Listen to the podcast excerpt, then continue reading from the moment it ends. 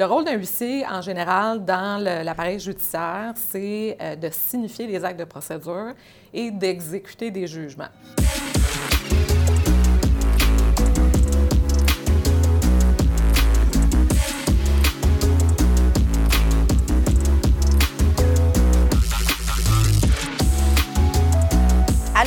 Monde, Régina Slobodiano, courtier hypothécaire chez PMML. J'espère que vous allez bien aujourd'hui.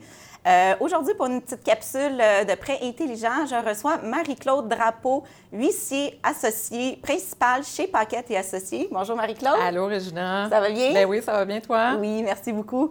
Écoutez, aujourd'hui, on va aller à travers euh, le rôle d'un huissier, plus précisément en immobilier et ce qui a trait au financement. Donc, euh, Marie-Claude, peut-être pour commencer, est-ce que tu pourrais nous introduire euh, qui tu es, euh, puis peut-être nous donner un peu le rôle d'un huissier au Québec, puis c'est quoi que la profession prévoit à, cet effet? Bien oui, en fait, je suis une associée principale chez Paquette et Associés. On est la plus grosse boîte de huissiers au Québec. et on a plein de secteurs d'activité chez nous qu'on couvre, dont nos secteurs d'activité qui sont réservés.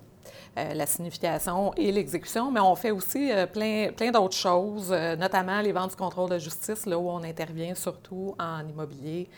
on fait beaucoup affaire avec les banques, donc on a plein de, secteurs d'activité reliés à, ce que tu fais de ton côté. Le rôle d'un huissier, en général, dans l'appareil judiciaire, c'est de signifier les actes de procédure et d'exécuter des jugements. Donc, ce n'est pas de notre propre chef qu'on prend une décision à l'égard d'un jugement, on est mandaté pour le faire. Euh, et ensuite de ça, bien, on est aussi un peu les yeux et les oreilles euh, du tribunal. C'est-à-dire que nous, on est des personnes euh, neutres et impartiales. On ne prend Ce qui est très important à comprendre, c'est que... C'est essentiel, en fait, là, parce qu'on ne prend pas, dans ton cas à toi, pas pour un créancier hypothécaire, mais ni pour un emprunteur. On est vraiment dans le milieu, on est neutre, puis on agit au bénéfice de toutes les parties dans un dossier. D'accord. Puis c'est quoi un peu la formation qu'un huissier reçoit? Est-ce qu'un huissier a des connaissances euh, légal. Je sais que vous n'êtes pas des avocats nécessairement, mais est-ce qu'il y a quand même une base de droit que vous connaissez pour écouter des procédures? Là, on pourrait ouvrir le code de procédure. Euh, on se perd assez rapidement là-dessus. Donc, c'est quoi un peu la, formation qu'un huissier reçoit pour pouvoir justement agir en tant que personne neutre et impartiale? Bien, en fait, ce qui est obligatoire maintenant, c'est euh, d'avoir un DEC, donc un diplôme d'études collégiales en technique juridique. Maintenant, au Québec, on est chanceux, c'est un programme euh, qui est donné maintenant dans plusieurs collèges, beaucoup plus que quand moi j'ai étudié, peut-être que toi aussi. Effectivement, c'est peut-être pour euh, le bénéfice de tout. J'ai également fait une technique juridique euh, dans mon passé. Au fait, si on peut peut-être utiliser une technique juridique, c'est comme une porte d'entrée en droit. par exemple, ça donne une formation, donc tu peux travailler après la, ta technique, soit aller faire des formations complémentaires, devenir huissier, euh, ou travailler avec des avocats notaires. petite parenthèse euh, sur qu'est-ce qui est un parajuriste, comme on dit en anglais, paralegal. Exactement. Donc, le DEC donne euh, un droit immédiat à l'accession à la profession de, de huissier. Une formation professionnelle avec l'ordre et tout. Après ça, on est assermenté, on devient huissier. Ou sinon, bien, il y a également le bac en droit qui nous donne le droit de, suivre la, la, formation. Il y en a qui bifurquent, hein, qui veulent devenir notaire ou avocat, puis qui finalement, bien, ils décident de choisir notre, belle carrière pour euh, tous ces avantages puis ces, euh, challenges finalement euh, qu'on rencontre. En fait, c'est une profession qui est un peu méconnue de mon côté, je trouve. Puis c'est un peu le, pourquoi que je voulais te recevoir comme mon invité. je trouve que c'est une profession qui est souvent mal vue alors qu'il y a beaucoup de changements, de modernisation de ce côté-là. Une profession accessible et très intéressante parce qu'on roule vraiment. Comme on a dit, vous faites tant du familial, un peu toutes les sphères mm-hmm. de la vie, mais beaucoup on peut spécialiser en immobilier, dans le fond, là, vraiment. Oui, c'est ça. En fait, notre profession nous ouvre la porte à tous les, champs de droit. Donc, ça peut être de la copropriété, euh, tu l'as dit, du droit familial, du droit criminel, peut-être un peu moins. On est surtout dans le, droit civil et, tout ce que ça entoure. Et nous, on est des juristes de terrain. Donc, c'est ça la différence et c'est ça qui est intéressant au niveau de notre profession, c'est-à-dire qu'on se promène sur la route et on rencontre des gens à tous les jours euh, des fois très brièvement, parce qu'on a seulement un acte de procédure à leur signifier. Donc, on, leur remet, on leur explique euh, un peu ce qu'il en est, puis notre, euh, mandat est terminé. Mais aussi, dans le milieu de l'immobilier, bien là, on a un rôle très important à jouer qui nous amène à expliquer les choses plus en profondeur auprès des gens. C'est quoi la situation? Qu'est-ce qui arrive? À quelle étape on est rendu? Où est-ce, qu'on s'en va avec ça? c'est quoi peut-être les délais qu'on va rencontrer par rapport à ça? Euh, et tout ça dans le but de collaborer parce que quand on, est, quand on a un euh, avec nous, si on reçoit la signification d'un acte de procédure, ça c'est une chose.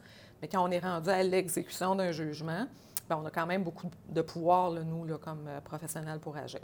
D'accord. Puis c'est un peu ça que je pense que j'aimerais qu'on fasse un petit top-up. Ça va être vraiment, si on peut dire, concentré sur l'immobilier, puis de voir un peu c'est quoi le rôle du huissier, puis à partir de quel pas de quelle procédure, mais à quel moment le huissier y va. Puis on, a dit un peu euh, les deux plus gros, ça va être vraiment la signification ou mm. l'exécution de jugement.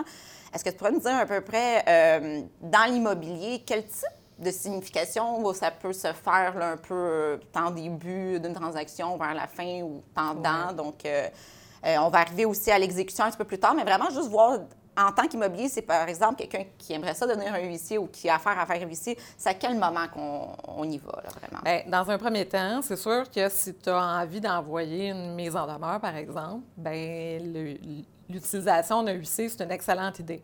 Tu as un rapport de signification qui est blindé, qui est très difficile à attaquer. Et c'est beaucoup mieux qu'un courrier recommandé, que n'importe quoi d'autre, un courriel, etc., parce que tu as une preuve dans, dans le temps. Euh, que tu peux apporter à la cour. Donc, ça, c'est une bonne idée. Et au niveau des coûts, oui, certainement, on est peut-être un peu plus cher qu'un courrier recommandé. Par contre, tu ne peux pas le contester. Donc, il y a quand même un avantage certain à faire, à faire avec un huissier. D'accord. Peut-être juste pour les coûts, parce que ça, souvent, je pense que c'est un point qui peut revenir assez souvent. Euh, vous avez quand même des règles à suivre. Vous ne pouvez pas imposer des coûts euh, exorbitants. Donc, je pense que on appelle la chambre des huissiers, si je ne me trompe pas. ils ont quand même des procédures à suivre de votre côté sur la tarification. Bien, c'est ça. Donc, notre tarif est établi par le ministère de la Justice du Québec. Donc, tout ce qui entoure là, nos, champs d'activité réservés, signification, exécution, tous les actes sont rémunérés en fonction de ce tarif-là. Donc, ça, c'est une chose. Donc, d'un bureau d'huissier à l'autre, il n'y a pas d'économie à faire parce qu'on doit charger tous la même chose. C'est certain qu'on a un tarif qui est à côté, extrajudiciaire qu'on appelle, qui est le tarif d'honoraire professionnel, euh, qui est conventionné. Donc, toi puis moi, on peut s'entendre que dans un dossier, mon taux horaire va être de 2000 de l'heure, si tu veux. Donc, tu ne paieras jamais ça, mais euh, c'est pour te donner un exemple. C'est on peut le vouloir. c'est ça. Donc, euh, ça, c'est à côté. Mais tout ce qui est, tout ce qui entoure la signification, l'exécution, on n'a pas le choix. Tout le monde est au, au même tarif. Euh, et pour euh, peut-être répondre davantage à ta question, euh, une signification, c'est 23 de base et c'est 1,49 par kilomètre parcouru. Il y a différentes règles qui entourent ça, mais c'est à peu près ça. OK, super. Puis peut-être une petite question aussi que tout souvent on se dit, c'est qui qui peut mandater un huissier? Est-ce qu'on doit avoir quelque chose de spécifique ou c'est vraiment c'est qui qui fait affaire avec un huissier? Bien, notre clientèle est composée euh, particulièrement d'avocats, de notaires, tout le milieu juridique, euh, les différents paliers de gouvernement, euh, les banques. Évidemment, parce que, bon, quand on arrive, c'est parce qu'il y a une situation entre deux parties, finalement. Donc, si quelqu'un ne paie pas son prêt, bien là, c'est là où on intervient pour remettre un document. Euh, mais il y a aussi monsieur, madame, tout le monde qui peut nous, euh, qui peut nous mandater pour signifier une mise en demeure, pour euh, envoyer des avis de renouvellement de baux, par exemple. Quand, quand c'est un très bon exemple, justement. Oui, exactement.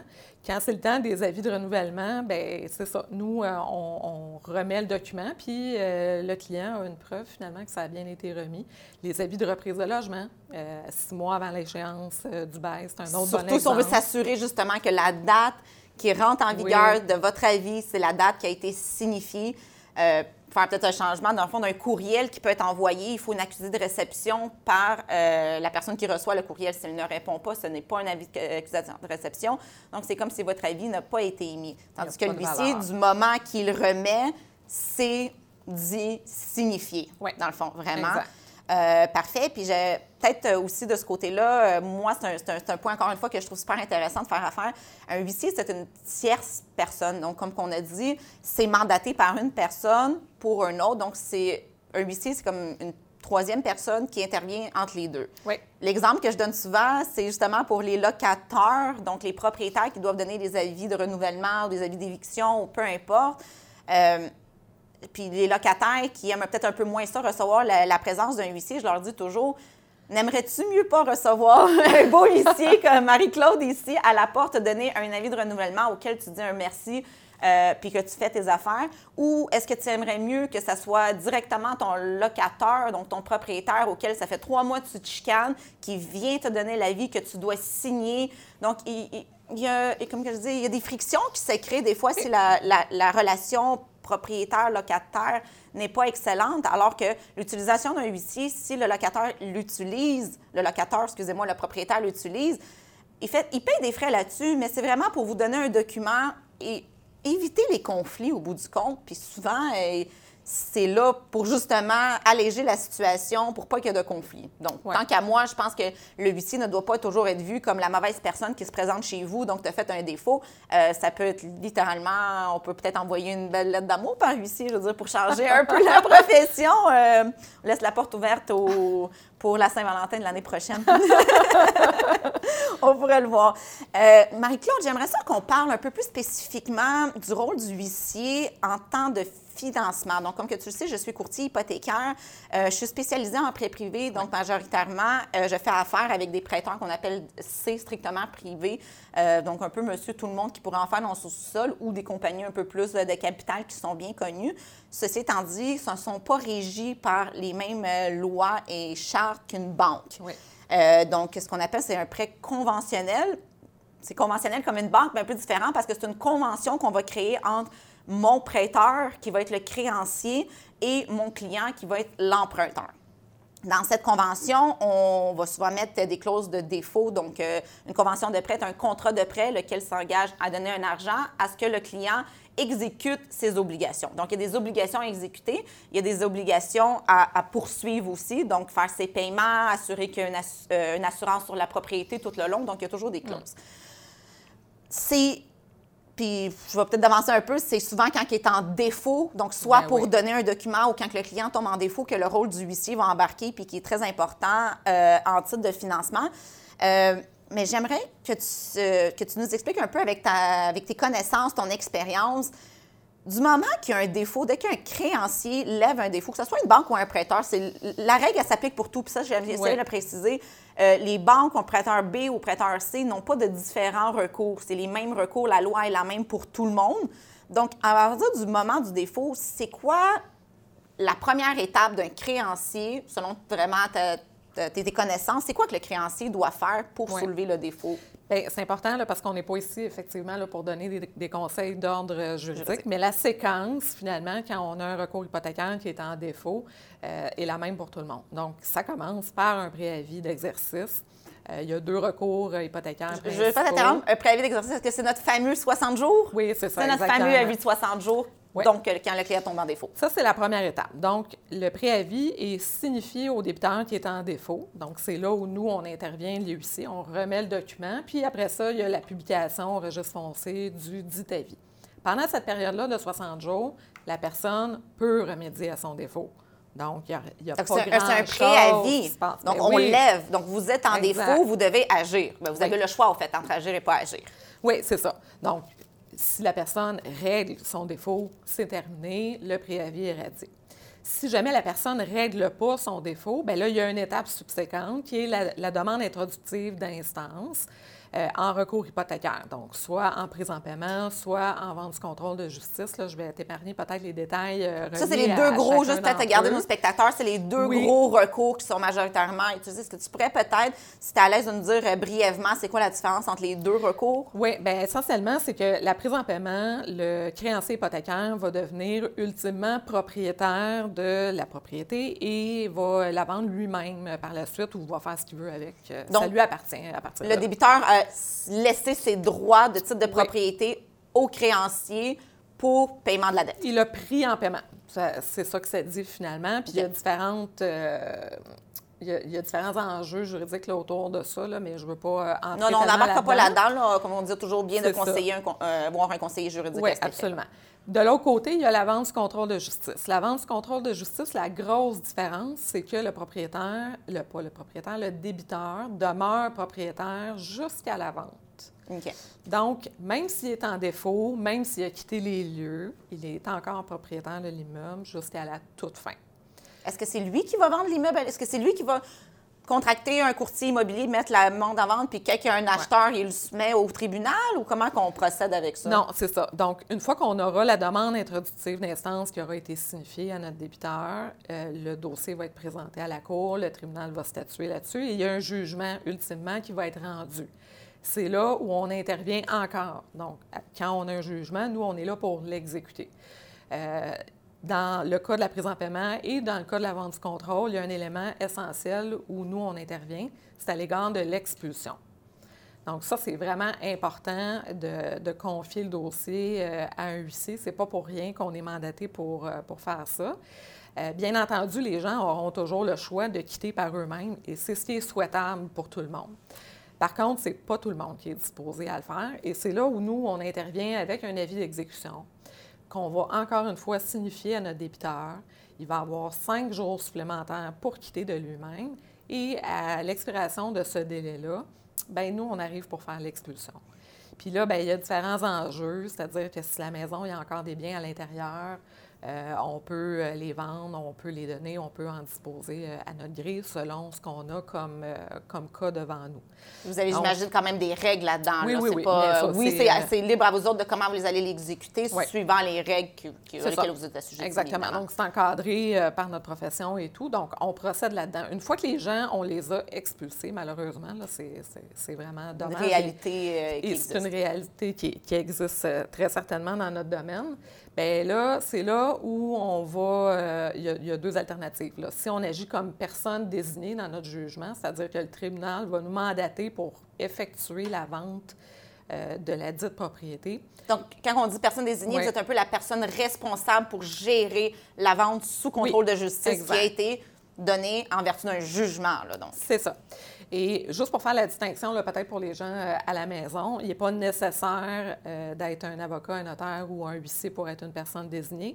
Ce n'est pas un champ d'activité qui nous est réservé. Par contre, euh, au niveau des huissiers, c'est très intéressant de faire affaire avec nous parce que, comme je l'ai dit tantôt, on est une personne neutre et impartiale dans le dossier.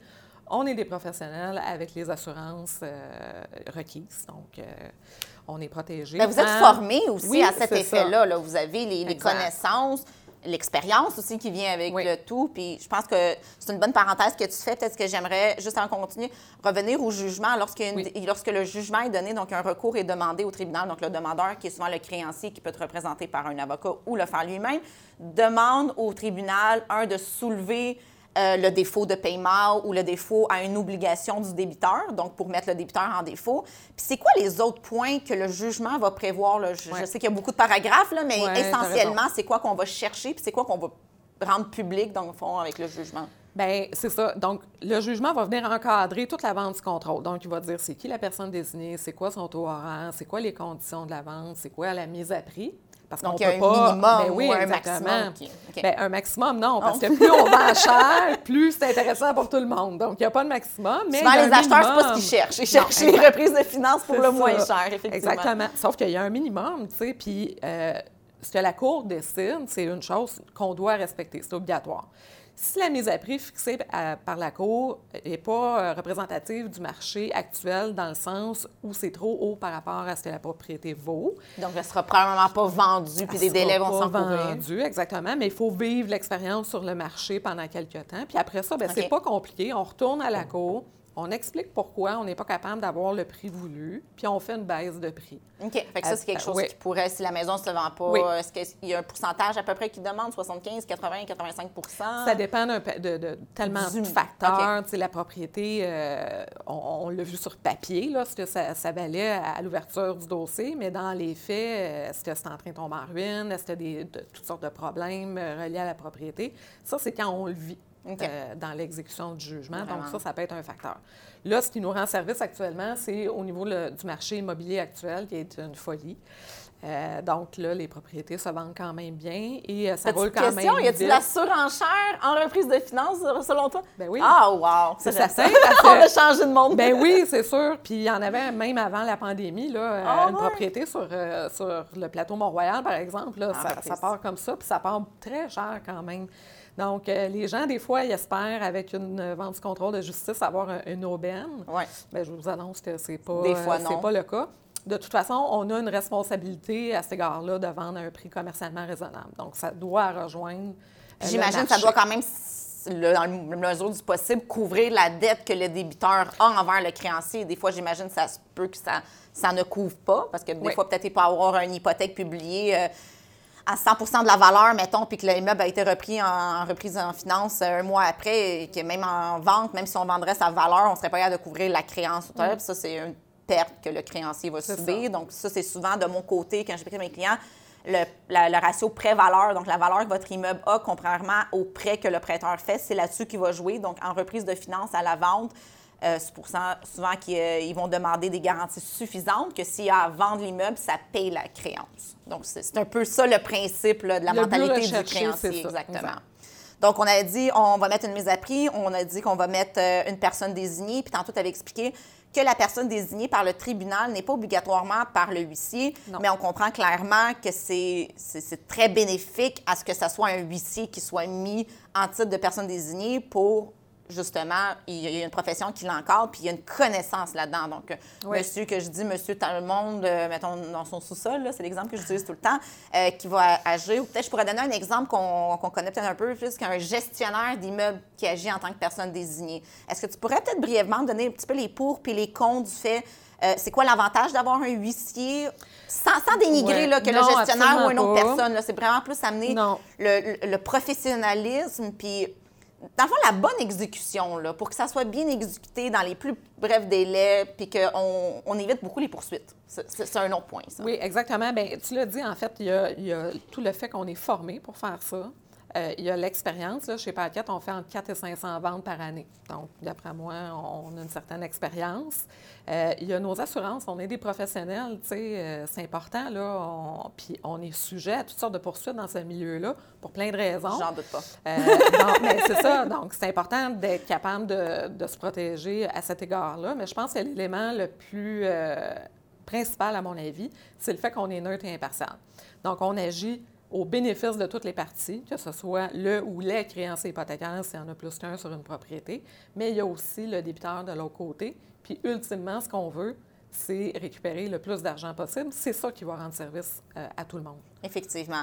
Puis, c'est une réalité que je vis beaucoup un peu euh, du côté euh, de mes emprunteurs. C'est la crainte en prêt privé, surtout euh, si je suis en défaut, je perds tout. En fait, il y a quand même des délais qui vont là-dedans. les délais sont quand même là pour permettre à l'emprunteur de remédier à sa situation. Donc, si c'est un défaut de paiement, on, peut trouver une solution pour payer. Mais une fois que les délais, donc la vie de 60 jours, le recours est mis, un jugement qui est mis, euh, il y a des délais d'appel qui sont, que la loi prévoit, sont donnés, et qu'admettons que l'huissier arrive à l'expulsion, est-ce que c'est le temps de négocier avec le huissier? Est-ce que c'est le temps de dire, écoute, je te promets demain, je m'en vais, ou euh, je te promets que je vends ma maison, euh, mon chalet, puis que j'ai une offre d'achat d'accepter? Est-ce que c'est le temps de négocier? Bien, c'est malheureux, là, mais la réponse, euh, c'est non. Parce que rendu là, moi, j'ai une job à faire. Qui est une exécution. Qui est une exécution. Donc, j'ai une décision d'un tribunal qui est à exécuter. Bien sûr qu'on peut parler avec le créancier. Ultimement, c'est le créancier qui va prendre la décision s'il veut laisser un, délai supplémentaire euh, et tout. Mais moi, c'est pas moi qui a causé le problème. Donc, ça, c'est. C'est pas toi qui as pris la décision non plus de le faire. Toi, tu as été mandaté. Donc, exact. Tu as, littéralement un mandat, qu'on peut dire, qui dit allez expulser cette personne. Là, on, vulgarise un peu, mais pour dire ton mandat, ce n'est pas de négocier, c'est malheureux, mais tu avais justement un avis de 60 jours, tu avais d'autres délais qui se sont rencontrés. Donc, si à une certaine période qu'on peut parler, mettons, je dirais, d'expérience de 3 à 4 mois, si on n'a pas levé le défaut, malheureusement, c'est pas rendu au huissier, puis c'est pas de la faute du huissier, encore moins. Euh, d'être là. Donc, tu sais, ça m'a amené, il faut prendre, je pense, les responsabilités aussi. Quand on s'engage dans un contrat de prêt, euh, je pense que les situations peuvent être différentes pour tout le monde, mais c'est super important de respecter les conventions de prêt euh, tout comme on le ferait avec un autre. Donc, quand on dit souvent un prêteur privé, le mot fait un peu peur aux gens, je trouve, alors que c'est une entente que moi puis toi, on pourrait, tu pourrais t'engager à me prêter 100 puis moi, je m'engage à te rembourser pendant 10 mois 10 si après le deuxième mois, je ne te le fais pas, bien là, on va aller avec l'exécution qu'on a attendue. Mais autrement dit, c'est une convention puis qu'on doit respecter. On est deux parties qui ont consenti à cette exécution-là. D'accord. Euh, puis je voulais voir un peu, on a parlé un petit peu des délais, donc je pense que mon point important là-dedans était de voir que le huissier n'est pas la personne qui prend la décision, malheureusement. Donc, l'image du huissier qui est ternie, que le huissier vient, ça va pas bien, je trouve qu'il faut s'enlever ça de la tête. Bien, c'est sûr que la réalité, quand on arrive, c'est pas parce que ça va bien. On va se le dire. Ben là, oui, il mais en même temps, tu n'es pas là personnellement contre la Non, personne. Il y a une situation que la personne vit contre, avec une autre Ouais. personne. Si on en veut, c'est à soi-même ou à l'autre personne ou Ouais. à la terre entière, mais pas l'huissier. Non, exactement. Donc, si toi, il arrivait, ou un de tes clients, il arrivait quelque chose, je vais vouloir collaborer. Puis, tu sais, à la limite, là, on a quand même une certaine empathie avec les gens. Là. Il y a ça. plein de situations qui peuvent arriver dans la vie des gens, que ce soit une perte d'em- d'emploi, euh, un conjoint malade, un enfant malade. Euh, tu sais, ça peut arriver. Puis, le fait d'avoir des difficultés financières dans la vie euh, rend pas les personnes euh, pas bonnes. Là. Ça ça n'a rien à voir. Ça Donc, peut arriver à tout le monde. oui, ça peut arriver à ça tout le monde. arrive, là, c'est- Donc, nous, de notre côté, on a un travail à faire qu'on va faire dans le respect des gens, bien évidemment. Euh, puis on s'assure d'entourer toute la procédure là, euh, de, de la bonne façon. Puis c'est- pour ça aussi qu'on est des professionnels. Là. Tu sais, euh, je te donne un, un exemple. là. Quand on fait une expulsion, disons que la, la personne est atteinte de maladie mentale, bien, une fois qu'on a fini l'expulsion, là, on ne peut pas la laisser dehors comme ça. Là.